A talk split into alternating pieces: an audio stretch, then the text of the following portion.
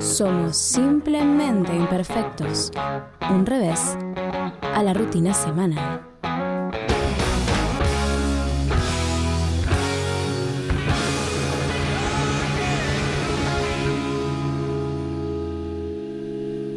Mirá, mirá qué musiquita te pusimos, Emi. Señoras y señores, tenemos en línea, es un honor saludar a Rodolfo Jepe, el director de la Federación de Asociaciones Argentinos-Germanas. Rodolfo, muy buenas noches, ¿cómo estás? Todo bien, gracias a ustedes. Bien, todo bien. Muchas gracias por, por atendernos. Rodolfo, te cuento que eh, tenemos muchas consultas para hacerte sobre la cultura eh, alemana. Yo tuve la suerte de, conocer tan, tan bello país, al menos una partecita de tan bueno, bello bueno, país. mientras pueda este, ayudar, este ayudó. Pero, pero perfecto. Te quería consultar, eh, para arrancar por algún lado, eh, ¿en qué consiste, cuál es el trabajo de la Federación de Asociaciones Argentinos-Germanas? Bien, la Federación aglu- aglutina a todas las entidades culturales, deportivas, educativas, eh, sociales que hay en el país que fueron fundadas a lo largo del tiempo por gente de habla alemana. Y ahí, ahí en el- todo el país hay aproximadamente 250 instituciones que responden a ese, a ese carácter. Y bueno, y nosotros tratamos desde la federación de hacer el puente entre Alemania y Argentina a través de los tiempos, a través de los distintos sucesos o digamos este, visitas que tenemos y celebrar sobre todo el Día de la Unidad Alemana que se festeja el 3 de octubre, que es el día de donde se reunificó eh, donde se reunificaron las dos Alemanias que estuvieron divididas 40 años, ¿no? Claro, en Plaza Alemania. Y Rodolfo, yo sé que la, la FAG eh, tiene una historia interesante de cómo se formó en nuestro país. ¿Nos podrías contar un poquito de eso?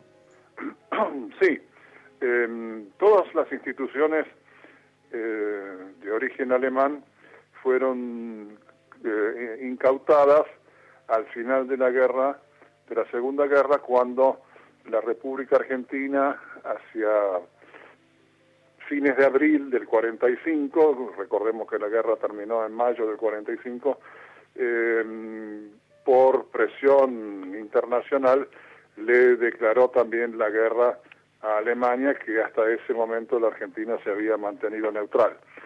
Consecuentemente, fueron incautadas las empresas, los clubes, las escuelas y había desaparecido la unión de los que, que mantenía a esos germanos argentinos. Entonces, eh, cons- consecuentemente con eso, eh, no había vida cultural o deportiva, etcétera. Entonces, se creó la Federación de Asociaciones Argentinos-Germanas en un eh, acto muy simbólico en la eh, Casa Rosada, donde fueron invitados todos los, los delegados de los clubes existentes para formar una federación, porque en ese momento el que era el presidente, el general Perón, dijo yo no puedo charlar la devolución de los bienes con tantas personas. Ustedes tienen que crear una, una federación que hable en nombre de todos. Todo esto vino a razón de ser porque estuvo, había estado de visita el ministro de Economía de Alemania, Ludwig Erhard, el padre del milagro alemán.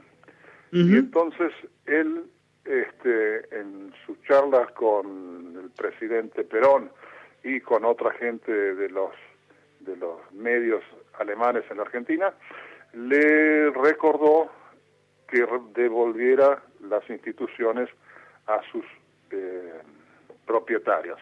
Claro. Y esto se fundamentó en el hecho de que nadie puede declararse la guerra a sí mismo. Entonces, si son instituciones argentinas, Claro. este, no tienen por qué estar Confiscada, confiscadas. sí. Bueno, y ahí empezó el trabajo de la federación, eh, realmente con gente que puso mucho empeño en ir a todos los ministerios a lo largo de los años para eh, lograr la devolución. Bien, estamos hablando con Rodolfo Jepe, director de la FAC. Eh, estaba mirando unos números eh, de inmigrantes en la Argentina, Rodolfo. Me sorprendió la cantidad de alemanes que hay en, nuestro país. Es el tercer país europeo con más inmigrantes en Argentina, luego de Italia y España, lógicamente. Pero me llamó la atención que, por ejemplo, hay más alemanes que colombianos en, nuestro país. Y, vos mencionabas hace un ratito eh, que son 250, ¿no? Las asociaciones que integran la FAC. Eh, es increíble la cantidad de inmigrantes alemanes que hay en nuestro país. Son muchísimos. Eh, tengamos en cuenta que el primer historiador de la región esta del Río de la Plata, que vino con Pedro de Mendoza, fue Ulrico Schmid, que historió todo, su, todo el viaje de Pedro de Mendoza y ese fue el primer alemán que ya estuvo aquí con Pedro de Mendoza. Después vinieron otros de habla alemana, Holmberg con Belgrano en la creación de la bandera, eh, la construcción de, de puentes y de, de, otras fábricas, etcétera, las, las grandes usinas, por ejemplo, eh, y entonces eh, hubo mucha inmigración a lo largo de todo el tiempo, es decir, a lo largo de todo el tiempo. Y se, se incentivó mucho entre las dos guerras por la crisis que había en Europa. En Europa. Mm. Sí, evidentemente Italia, Italia y, y, España son los que más los que más tienen de inmigraciones, eso es obvio, eso es indiscutible eh, y después ahí estamos eh, con los británicos. Si los británicos suman a los irlandeses y a los escoceses, no, no pueden llegar a pasar. Pero si son ingleses solos, eh, ahí estamos este, antes que ellos. Sí, es un caso muy difícil sí, de, de discernir por cuanto antes de la creación del imperio en 1870, eh, los que ingresaban a la Argentina provenientes de las regiones alemanas eran eh, clasificados según su provincia de origen, porque ahí había muchos reinos chiquitos, condados, ducados, etcétera, y todos venían con su pasaporte y así en, en migraciones figuraban como provenientes de Baviera o de Württembergo o lo que sea, sin, sin especificar si eran alemanes. Después este sí se, se unificó todo el, criterio, ¿no es cierto?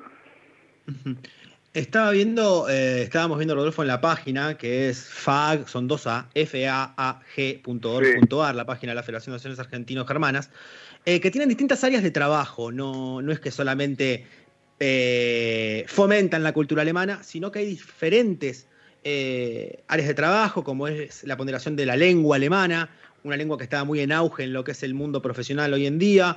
También hay actividades de desarrollo social. Eh, ¿Y en qué otras áreas están involucrados?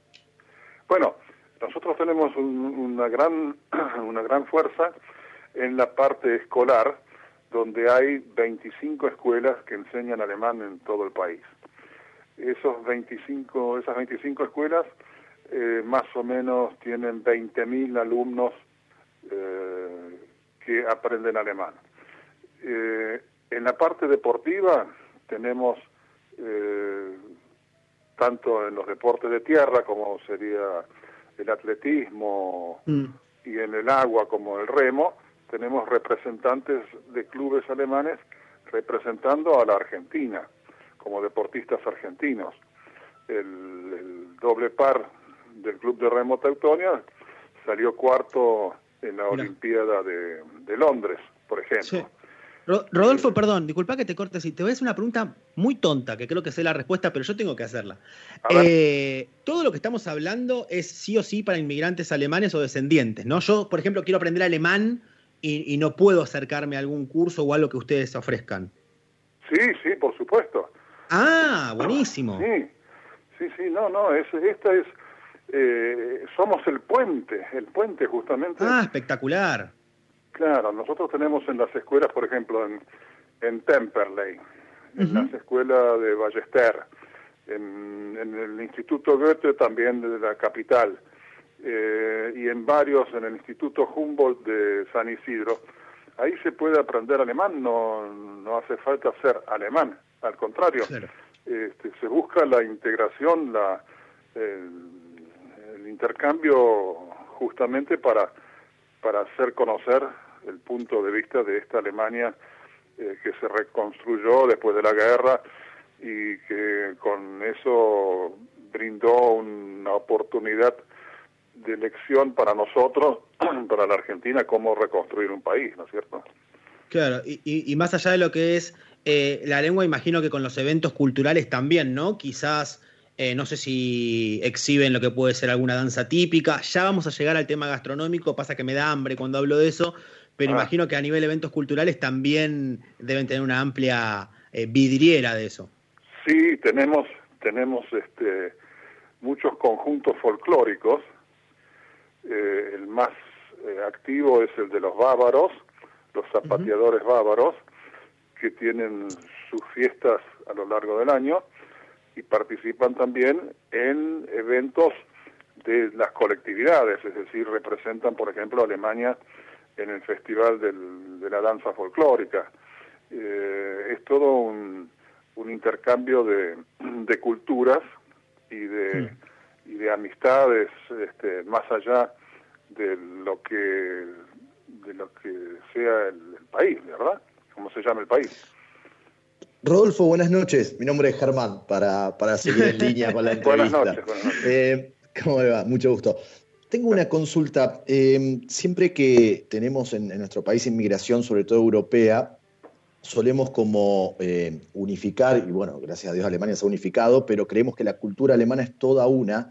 Pero acá en Argentina tenemos por ahí presente algún tipo de cultura más regionalizada de Alemania. No sé si me explico. ¿Más qué, perdón? Más regionalizada, o sea, tenemos más presencia de alguna región de lo que nosotros entendemos por lo que es la cultura alemana. Por ejemplo, entiendo que cerca de Bahía Blanca hay mucha inmigración de la zona del Volga pero no sé si es así la mayoría o si es, eh, quizás han llegado parejos de todas las zonas de Alemania. Eh, no, veamos, veamos lo siguiente. La, mm, la cultura trata, o digamos, logra unificar los regionalismos. Es decir, en las escuelas se enseña el alemán básico de todos, ningún dialecto. ¿Sí? Okay. Eso en cuanto a la gran masa de descendientes de alemanes. Después están los alemanes del Volga, que hoy justamente estuve hablando por NIT con la gente de, de la fiesta nacional del Día del Alemán del Volga, que es el 15 de abril, mm. en Paraná, Entre Ríos. Ellos tienen una, una, un dialecto de, que no es el idioma normal. ¿Por qué? Porque ellos estuvieron 100 años en Rusia haciendo trabajos de labriegos, etcétera, convocados por la zarina eh, Catarina. Cuando pasaron esos 100 años no les renovaron el permiso de, y las licencias de no hacer servicio militar, etcétera, entonces volvieron a emigrar y vinieron muchos acá a la Argentina eh, hace eso ya otra vez 130 años más o menos. Y eh, ellos se afincaron en, por ejemplo, grandemente en Coronel Suárez, en Entre Ríos eh, y otras poblaciones más, más chiquitas este, en La Pampa y etcétera. hay una división, digamos, mitad-mitad de, lo que son alemanes del Volga, que vienen tradicionalmente, o alemanes de Rusia, porque fueron de Alemania a Rusia y, después emigraron de ahí a la Argentina y mundialmente tienen una una amistad así con, con los alemanes eh, también emigrados que emigraron a Estados Unidos, que a veces vienen de visita eh, etcétera. Pero no es, eh, no tiene, digamos, una estructura eh, educativa, es más tradición oral. Bien. ¿Emi? Sí, hola Rodolfo, te saluda Emiliano. Eh, yo le quería preguntar si con la situación actual de, la economía del país, eh, por ahí más complicada también socialmente, no ahora que hay pandemia, pero antes de la pandemia, si siguen viniendo inmigrantes alemanes todavía nuestro país o, ha bajado la cantidad. No ha bajado, ha bajado los que vienen son los profesores que vienen a enseñar alemán en las escuelas, algunos, ¿no? Este, no son todos los profesores Alemania le da a cada escuela, según los exámenes aprobados, digamos, uno, dos, tres profesores y los se distribuyen en las escuelas. En la que mejor enseña alemán recibe tres profesores, la otra dos y mm. así. Eh, pero y los técnicos que pueden venir para la Volkswagen o los técnicos para alguna obra importante, pero son no son, digamos, que vienen a radicarse. Claro. Sí, sí. debe haber aumentado el número de argentinos que van para allá, más que de alemanes que vienen para acá. Eh, te iba, Rodolfo, para, para cerrar, eh, primero queríamos agradecerte nuevamente por esta comunicación. Te quería preguntar, bueno, la situación de, COVID obviamente está alterando los planes de todo el mundo, pero en normalidad quería preguntarte si hay alguna, eh, algún evento eh, en gastronómico específico en el que se pueda desgustar las delicias que tienen allá en Alemania. Yo voy a meter un chivo, pero yo tengo que saludar a la gente de Der Keller, que es un restaurante acá en Belgrano que amo de comida alemana y quería preguntarte eso respecto a eventos culturales, eh, gastronómicos relacionados a esto. Sí, una de las, digamos, una de las este, ciudades donde siempre hay algo es Villa General Belgrano. Villa General Belgrano está la, el Oktoberfest en principios de octubre, tiene también la fiesta de la masa vienesa, ahora justo pasó para las Pascuas, por supuesto todo limitado, eh, está otra fiesta muy importante, es en Villa Gesell, en el mes de agosto, es la fiesta de la cerveza de invierno, eh, y así hay, después cuando llega noviembre, todos los fines de semana en los clubes deportivos, eh, los que tienen campo, digamos, hacen una fiesta de la cerveza en Polvorines, en Ballester, mm. en, en Quilmes, etcétera. Perfecto. Eh, Rodolfo, muchísimas gracias. Rodolfo Jepe, director de la AFAG. Vamos a compartir en nuestras redes sociales también cómo contactarlos a ustedes, su página web y su página de Facebook. Te agradecemos muchísimo. Gracias a ustedes y que tengan una buena noche. Fue un contenido exclusivo de Simplemente Imperfectos. Podcast. Si te gustó lo que escuchaste, seguinos en Spotify, Apple Podcast, Google Podcast o donde elijas escuchar tus podcasts para estar al día con todos nuestros episodios. En Instagram y en Twitter somos arroba imperfectos en Facebook y en YouTube simplemente imperfectos. Hasta la próxima.